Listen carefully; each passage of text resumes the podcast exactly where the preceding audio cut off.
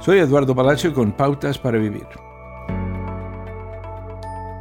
Jesús vino a la tierra con un propósito. Él dijo que su propósito era cumplir la voluntad de Dios y terminar la obra de su Padre. Eso requería una vida interior de comunicación con Dios.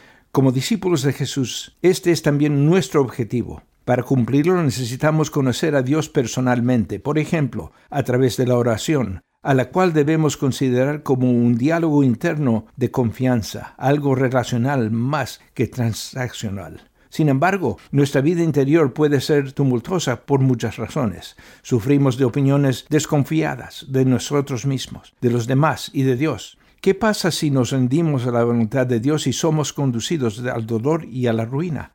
A menudo sospechamos que de este es el resultado porque nuestra experiencia de seguir nuestra propia voluntad resulta en dolor y asumimos que nos conoceremos a nosotros mismos mejor que Dios. De hecho, la voluntad de Dios es buena y completa. La voluntad de Dios para nosotros es mejor que la nuestra. Cuando abrazamos la voluntad de Dios, terminar la obra de Dios es una práctica que da vida y nos da una nueva perspectiva sobre el, priorizar y a qué renunciar. Piense por un momento. Su propia voluntad le está llevando a un lugar que observe todo su tiempo y energía. Si no lo queda nada más de esto que cuidar, de que recogijarse y con que traer bendiciones a los demás. Vuelva a evaluar en el trabajo.